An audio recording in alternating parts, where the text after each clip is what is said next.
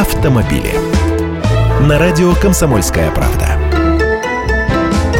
Здравствуйте, я Андрей Гречанник. Средневзвешенная цена автомобиля с пробегом, который продают на вторичном рынке по итогам марта 2015 года составила 740 тысяч рублей. Это на 28% больше, чем аналогичный показатель прошлого года. Тогда было 578 тысяч. Такие цифры приводит агентство «Автостат».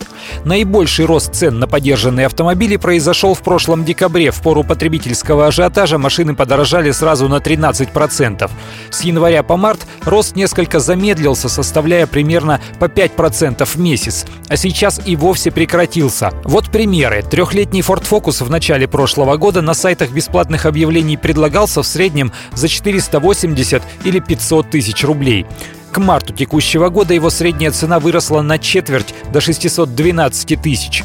Renault Logan и Volkswagen Polo седан подорожали не столь существенно, но вот трехлетняя Toyota Camry за год прибавила в цене почти 40% и теперь просят уже миллион двести тысяч.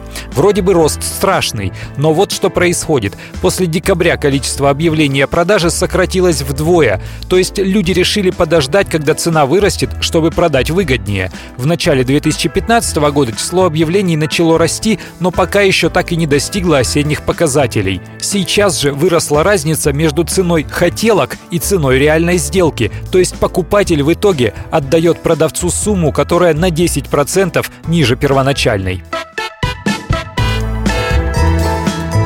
Автомобили.